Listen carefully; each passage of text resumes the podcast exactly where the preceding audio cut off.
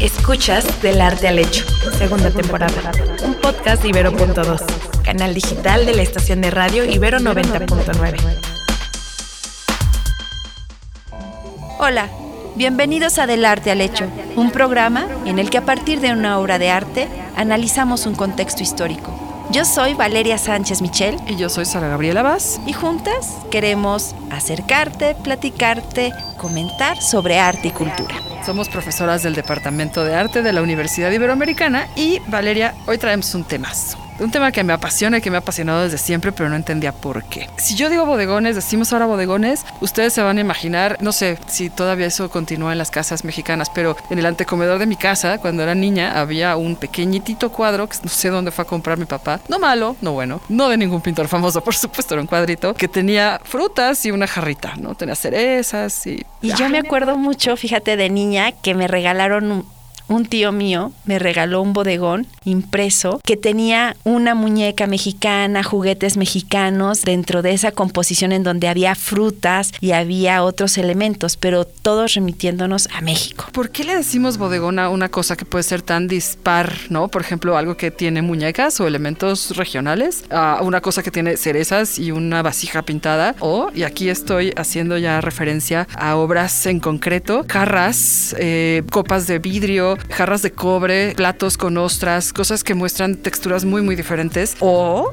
piensa en todavía algo más horroroso, animales muertos, tal cual. Entonces todo esto, ¿cómo está hermanado en virtud de que podemos unirlo bajo el mismo término naturaleza muerta o bodegón? Eh, me parece mucho más adecuado hablar de una naturaleza muerta, Still Life o Stillleben en alemán. Y esto es un género que se inicia en los Países Bajos sobre todo, en el área central de Europa y en los Países Bajos, pero que se extiende hacia otras regiones también, que empieza siendo una pintura de género menor, es decir, no es la historia religiosa, la historia de ningún lado, no es un retrato, es un género menor, pero que sirve justo para hacer una exploración de tipo moral. y también contemplativa y que tiene que ver con dónde se posa la mirada y darte elementos a contemplar y con ello tener una reflexión interior. Entonces en un principio lo que se buscaba no era tanto decorar los comedores, no era decorar las casas, pero que lleva la contemplación. Sí tienen un objeto, una función decorativa, pero ojo, esa función decorativa como la podemos entender hoy, de, ay, qué bonito, y no lo ves, no era para nada la misma percepción que se tenía en estas casas burguesas del siglo XVII. Eh, Esto además lo consumen, claro, puede haber eh, naturalezas muertas como parte de colecciones reales, desde luego, pero esto es más bien algo del gusto de estos comerciantes, mercaderes o esta sociedad que está, eh, sobre todo en los Países Bajos del norte y del sur en el siglo XVII, pero más del norte. Me refiero a lo que actualmente llamamos Holanda, mal hecho porque Holanda es una sola provincia, pero este conglomerado de desarrollo comercial favoreció gustos, gustos muy distintos que no tienen que ver con los gustos de las grandes cortes. Entonces son pinturas, pueden ser de gran formato, pero en general pueden ser de formato medio, que sí se usaban para ser decorativas, pero, y vamos a esto de la contemplación, ¿qué contemplo? Pues una jarra de cobre. Luego, ¿qué? Lo que hay que tomar en cuenta es que siempre habrá un elemento perecedero, que se muere, que se descompone. Justo por eso son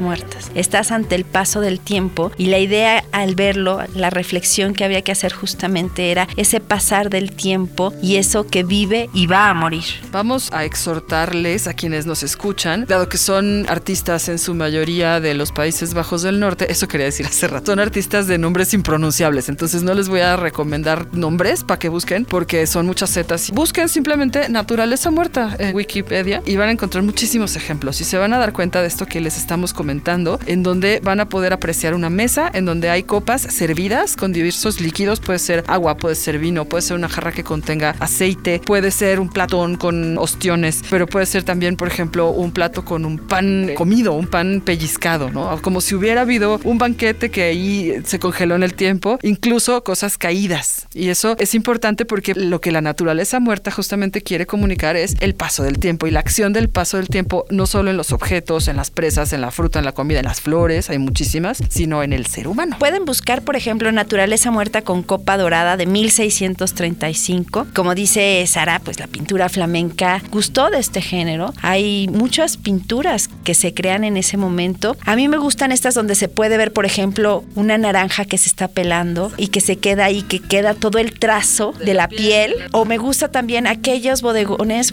aquellas naturalezas muertas, en donde se ve que ya fue la comida, como que te deja la impresión de que alguien estuvo ahí, comió y se levantó y dejó la mesa con el mantel movido, con los platos, con un poco de comida, con el pan mordido. Incluso en algunos parece que se va a caer un plato de la mesa. Esa sensación de que hay un tiempo suspendido y que de pronto tú te vas a dar la vuelta y eso va a pasar, va a terminar. Y por eso es que este género permite reflexionar en cosas tan profundas como la muerte.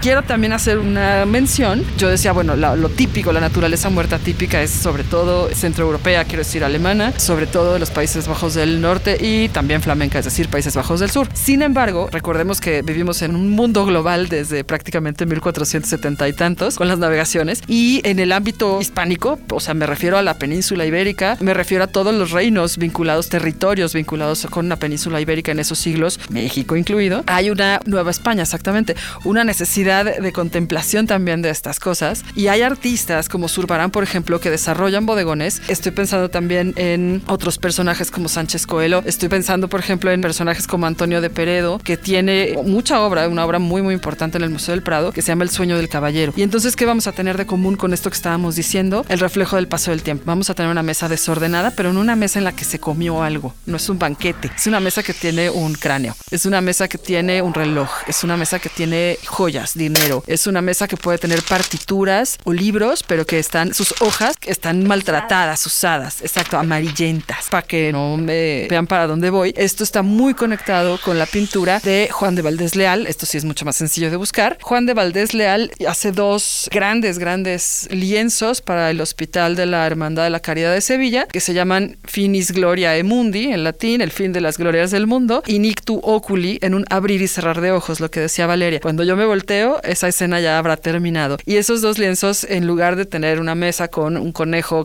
se acaba de casar, casar con Z, por supuesto, o un pan mordido o unos ostiones así como para que llegues y le metas mano, lo que Juan de Valdés Leal va a retratar son cuerpos muertos, justamente eso. Qué bueno que mencionaste esta tradición ibérica, hispánica, porque es por eso que a nosotros llega el nombre de bodegón. Esta idea de naturaleza muerta, en España concretamente, empieza a popularizarse el término bodegón y es como llega a México. Y en México también fue del gusto. Hubo un público que consumió, que pidió este tipo de imágenes. Y quizás el artista más representativo de este tipo de género es José Agustín Arrieta, que nace en lo que hoy es Tlaxcala, en aquel momento la Intendencia de Puebla, va a radicar en Puebla y nos va a legar una gran diversidad de estos bodegones en donde quedan impresas no solamente lo que se consume localmente y entonces uno puede ver ya en estos bodegones, si uno los contrasta con los que describía Sara, pues acá ves el aguacate, la manzana, la piña, elementos regionales y además puedes tener otros elementos materiales de la región, ¿no? Eso que se usa, el cobre, cierto tipo de cerámica. Se vuelve muy interesante. Si ustedes buscan Arrieta, lo que van a encontrar es esta como ventanas hacia lo que se consumía en México.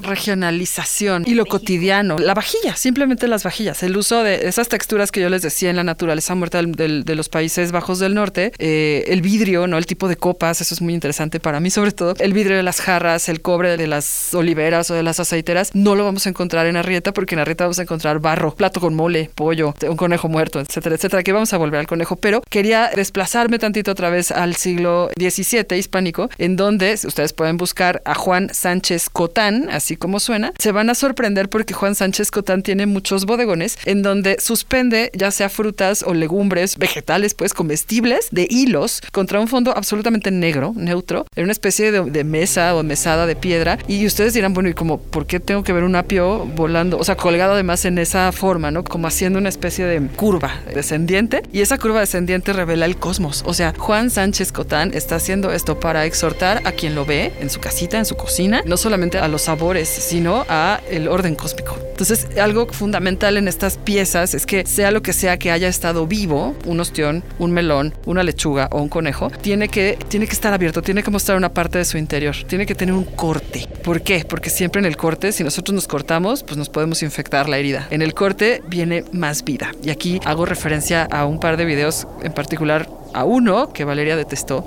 De la directora de cine, fotógrafa y artista visual, Sam Taylor Good, lo pueden buscar en Google. Recomendación, Sara. Por favor, no lo vean si acaban de comer. Esto es muy importante, ¿no? O sea, véanlo en algún otro momento. Y lo que hace este artista es un videoarte, es un time-lapse. A mí me gustaría que antes de llevarlos a ello, pensamos mucho, al momento de las imágenes que les íbamos a presentar en este podcast, en un bodegón de Arrieta en donde hay un conejo. Entonces ustedes pueden primero buscar el bodegón de Arrieta que se llama bodegón, entre paréntesis, conejo 1860, y verán un bodegón de Arrieta en donde lo que tenemos es una mesa donde en primer plano queda justamente un conejo, cadáver del conejo extendido. Cerca de su cabeza hay un aguacate. Tenemos ahí, van a ver justamente lo que decíamos, un caso de cobre, una jarra de barro, frutas que son propias de nuestra región. En este sentido, quizás no tanto como un espacio de deleite, como luego se suelen mencionar estos cuadros o estos bodegones, yo insistiría en este sentido de el paso del tiempo, de la idea de que toda vida lleva a la muerte y luego a la vida. Y entonces ahí sí, después de ver ese conejo, ese bodegón, pueden ver el video de Sam Taylor Wood que se llama Still Life. Si aguantan Still Life, que es un plato de frutas, o sea, cálmense, tampoco es terrible, yo los exhortaría que después buscaran A Little Death, que es así una pequeña muerte. Los pueden encontrar muy fácilmente en YouTube. Son videos además que les van a tomar, son cosas de cuatro minutos, cuatro minutos y medio. Pero fíjate, Sara, ahí es muy interesante porque vemos cuatro minutos, pero en realidad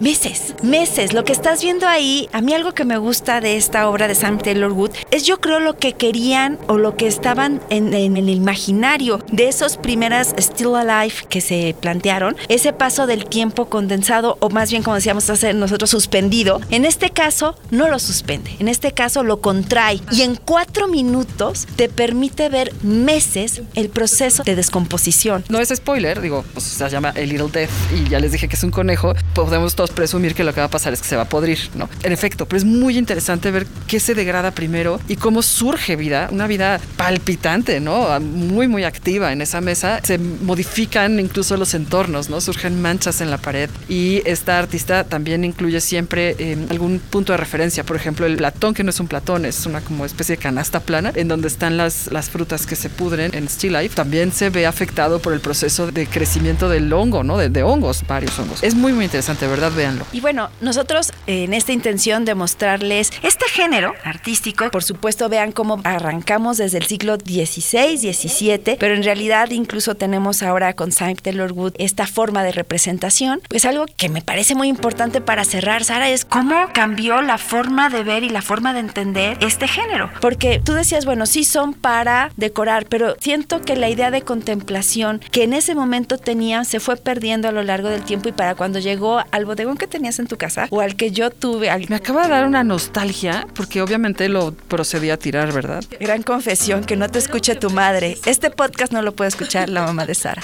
Por favor.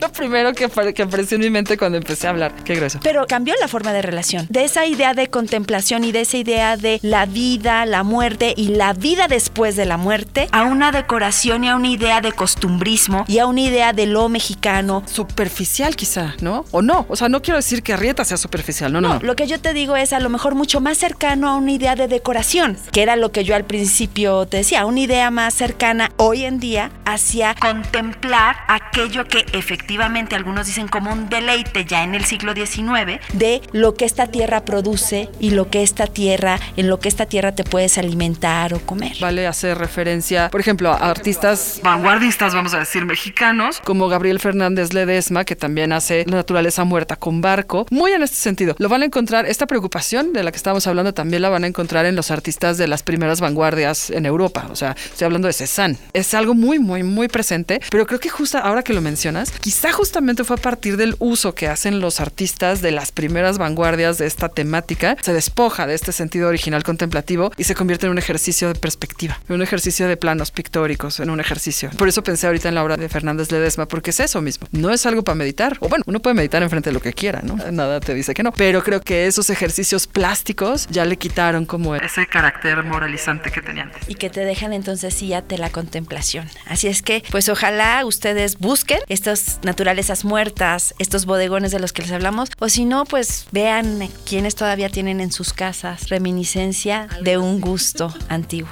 Esto fue Del Arte al Hecho. Somos Sara Gabriela Vaz y Valeria Sánchez Michel y esperamos que nos acompañes en un próximo episodio. Esto fue para Ibero 90.9. Bye.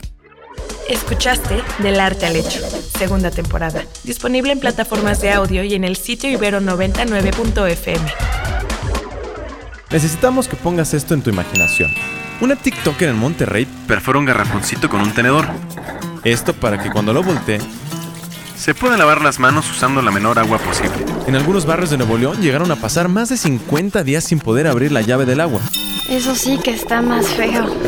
La cosa es sacarle como mínimo 7 horas de lluvia a una dispersión de nubes para ver si así se llena una presa. Escucha, podcast de investigación, primera temporada. Podcast de Ibero.2, canal digital de la estación de radio Ibero 90.9.